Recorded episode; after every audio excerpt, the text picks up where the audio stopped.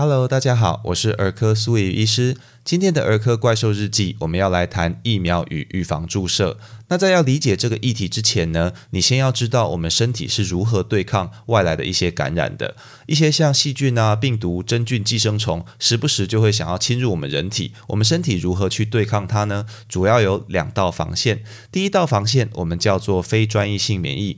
比如说什么呢？一些白血球会去吞食这些外来的病原体，比如说我们皮肤黏膜做成了障壁，防止它们入侵。那这样的防卫方式，不管对方是什么样的身份，我们都用一样的方是去做对抗，所以叫做非专一性的免疫。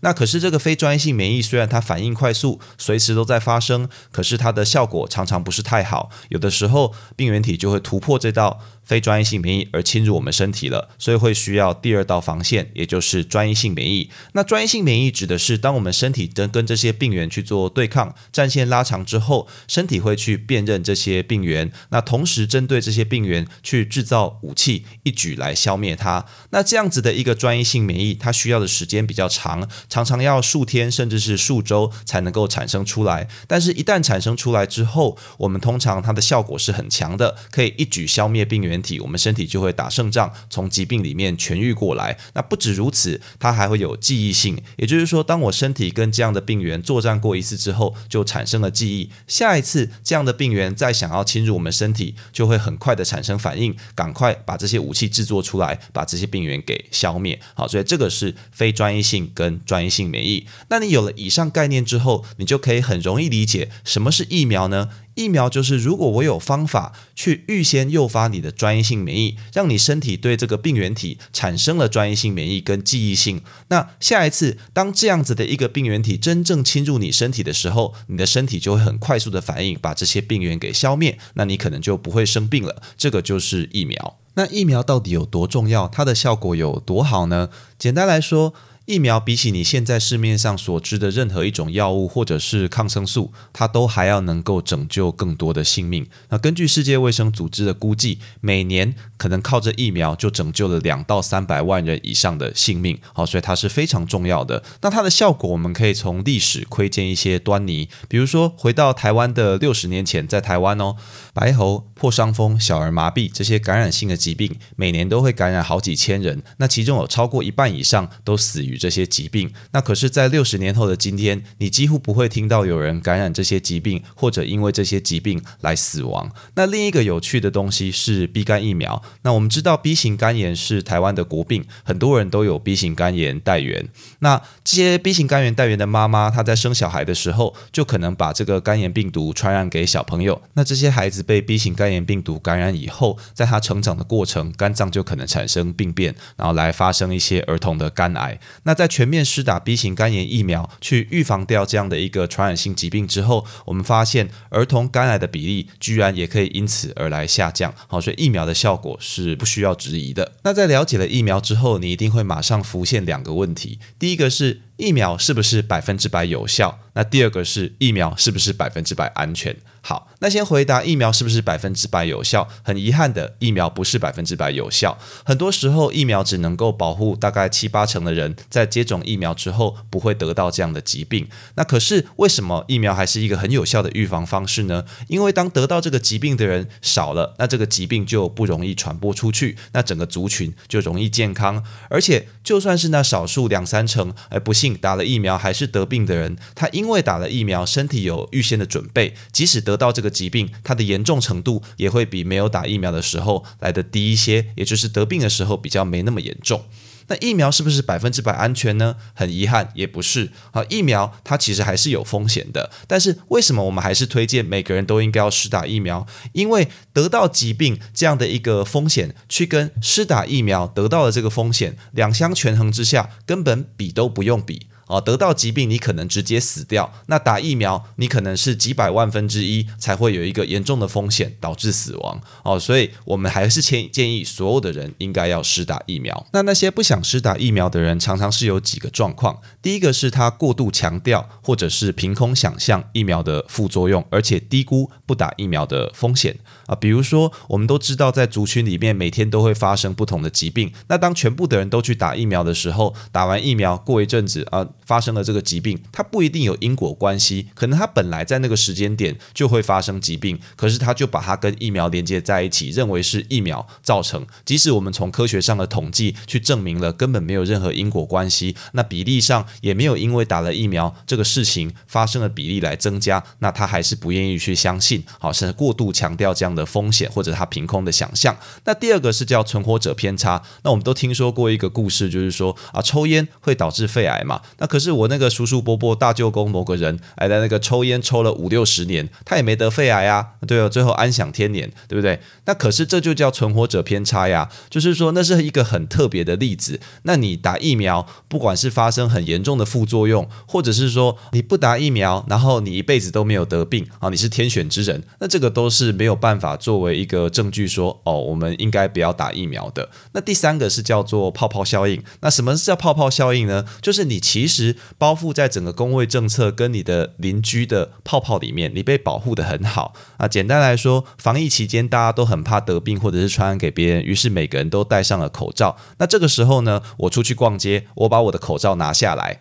好，那因为我的左邻右舍，我的前面后面的人，通通都戴了口罩，所以即使我不戴口罩，诶，我也不会被传染疾病。那我好棒棒，诶，这个就是泡泡效应。那这些不打疫苗的人呢，常常就是包在人家的泡泡里面，被保护的很好，所以他没有自觉这是一件危险的事。好，所以告诉大家，疫苗还是要去打。那讲完疫苗之后，我们来谈比较实务的，有是带孩子去打预防针这件事情，预防注射。那我们实际上在呃第一线打到孩子身上的疫苗，主要有两类。一类叫做非活性疫苗，也就是俗称的死疫苗；一类叫做活性减毒疫苗，也就是活疫苗。这两个东西有什么不一样呢？死疫苗它主要是截取这些病原、病毒或细菌身上一段很特殊的蛋白质，哦，这些东西，那让我们身体可以去做辨认。所以这个东西它是渣渣，是血血，它本身不是火的东西，它打到身体里面，我们身体认得了这些东西，那等到真的病原来，就可以把它消灭。那因为它只不过就是一些渣渣。血血，所以它的效果比较差，常常要多次注射。那副作用常常是来自于说，我们在打疫苗的时候要加入一些佐剂，好让这些些东西呃能够在身体产生免疫反应。那我们会对这些东西产生，那比如说就是会局部红肿啦、发烧等等，常常在注射完之后一两天就会来发生。那活性减毒疫苗是什么呢？活性减毒疫苗就是它其实是活的，它可以感染我。可是我不能够直接把那些病原打到我身体里面，让我生病啊，因为那就本末倒置了，对不对？所以我必须把这些会导致疾病的病原去做一些处理。那处理过之后，它虽然会感染我，可是它因为在处理的过程中被弄残了，它比较好对付，所以它不会让我生病，我的身体比较容易去消灭它。但因为这样子的活性减毒疫苗，活疫苗是实际演练啊，是直接的实战啊，所以说我的身体对抗这些，就是去认得这些东西。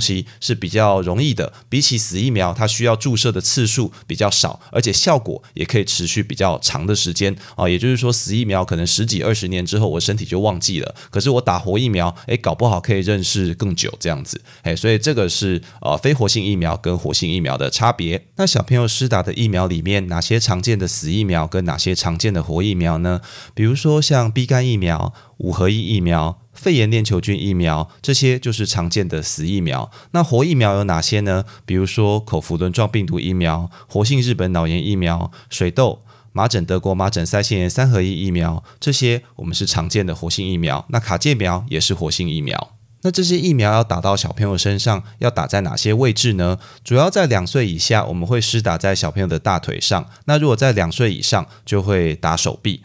那它常见哪些副作用呢？除了刚刚讲的一些发烧啦、局部啦、红肿痛等等，那有些活性疫苗在施打之后，因为它是走一个呃真正感染的过程，所以呢身上会产生一些反应，比如说在一两周之后，像水痘、麻疹德国麻疹腮腺炎，有的时候真的会起一些红疹啊，但是那通常很快就退了。那我们在健儿门诊，大部分的爸爸妈妈会问什么样的问题呢？第一个就是什么时候我是施打疫苗的禁忌症，我不能打疫苗。苗？那常被问的就是发烧。其实发烧这件事情呢，并不会影响疫苗的效果。就算你本身在感冒，或者是你本身正处于一个感染的过程，你去打疫苗也不会加重你现在的感染，那也不会影响疫苗的效果。但为什么发烧不建议去打疫苗呢？主要是有的疫苗在打完之后，本来就会产生像发烧的副作用。那这个时候你很难去判断这个发烧是因为疾病来造成，还是因为你打疫苗来造成，会影响判断跟后续的治疗决定。所以不建议在发烧的时候去做施打疫苗。那本身有一些小感冒或者是正在感染，倒是可以打，那不会有什么太大的影响。但如果你这个感染比较严重，比如说你都已经肺炎啦、住院了，那呃，为了就是不要增加医师判断上的困难，我们有的时候也会建议你这个疫苗往后再来去做施打这样子。那因为刚刚讲到活性疫苗，其实它是一个真正会感染人的东西，所以比本身有非常严重的免疫不全，或者是他正在接受免疫抑制治疗的人，他也不适合去来接种活性疫苗。但是，一些像 HIV 感染的儿童，那个是例外，他们接种活性疫苗是利大于弊的，所以他们也是要去做施打。那怀孕的妈妈可不可以打活性疫苗呢？其实虽然没有很多证据指出说他们打活性疫苗会有什么问题，但理论上这个东东西有可能会因为妈妈打了之后，她去感染到肚子里还不成熟的胎儿，所以我们会建议在怀孕前去做施打。已经怀孕了，怀孕中就不要去施打这些疫苗。那再来是可以一次打很多针吗？那从学理上你就可以知道，因为其实我们身体同时是对抗非常非常多的病原体，所以你一次打一针，一次打两针，一次打三针，对你的身体来讲其实根本就没差哦，因为它本来就在做这样子的事情，所以同时打很多针，这些疫苗并不会影响彼此产生的免疫效果，也不会说像网络上谣传的哦，说会让孩子身体受不了。其实唯一的差别只有会比较痛啊，因为你打两针就要。要扎两次针，打三针就要扎三次嘛。那所以现在混合疫苗正夯啊，所以才有五合一啊。诶，五个一起打，诶，不是很厉害吗？对不对？好，所以其实是可以一次打很多针的。那不同疫苗彼此之间要间隔多久呢？如果你今天打的是死疫苗，就不用考虑了，因为死疫苗可以跟活疫苗或死疫苗间隔任何时间来施打。但如果你今天打的是活疫苗，它跟其他的活疫苗通常是可以同时施打，或者是间隔二十八天再来去做施打的。口服轮状病毒跟卡介苗是个例外，好，它可以跟其他的疫苗间隔任何时间来去做使用。那本身如果你有有近期输血或者使用高剂量的免疫球蛋白这些事情的时候，也会需要延迟施打活性疫苗。那至于延迟多久，哎，这是我们的工作，你们不用烦恼，记得告诉医师你有做这件事情就可以了。那如果你打疫苗上面有漏打或者是呃迟打的时候怎么办呢？哎，并没有很好的证据告诉我们这个时候怎么补，但是卫生主管机关会有其中一个表格告诉我们怎么去把它补起来，尽快补起来就是了。好，所以大概是这样。那如果我要出国移民，疫苗要怎么办呢？啊，其实不同的国家因为它的公卫政策跟流行的疾病都会有所不同，所以当你要出国移民的时候，你必须先来医院把你在台湾有施打过哪些疫苗去做详尽的。记载，然后提供给该国的卫生单位，那他才能够帮你在量身定做，好需要去补接种，或者是哪些疫苗必须要额外施打这样子。像之前我其实也忘记哪一个国家哦，有一个爸爸就来我诊间说，哎，我们要移民的，那医师你可不可以帮我去记载一下？哎，然后那个国家就很奇怪哦，还不能够就是用电脑打，一定要手写。然后那个孩子又很大了哦，所以他打的疫苗其实很多，所以我就花了半个小时在那边刻刻刻写写写写写，诶，对，然后最后因为没有看病嘛，只是写证明，哎，所以医院拿一百块，我拿呃可能十块吧，对，我也不知道了，其实那呃就是最后就是如果说。我听完这些了，我还是不想打哎，我就是不想打，怎么办呢？诶，那苏医师说，请你不要来找我，好，因为这个是儿童虐待啊，这是一个叫疏忽，就是儿童该需要的东西你没有给他，那这是一种儿童虐待。好，你来找我，我就会通报主管机关。嘿，以上就是我今天的全部内容。如果你喜欢本频道内容，欢迎按下关注订阅，这样就能收到本频道的最新通知喽。我是苏玉医师，我们下次见。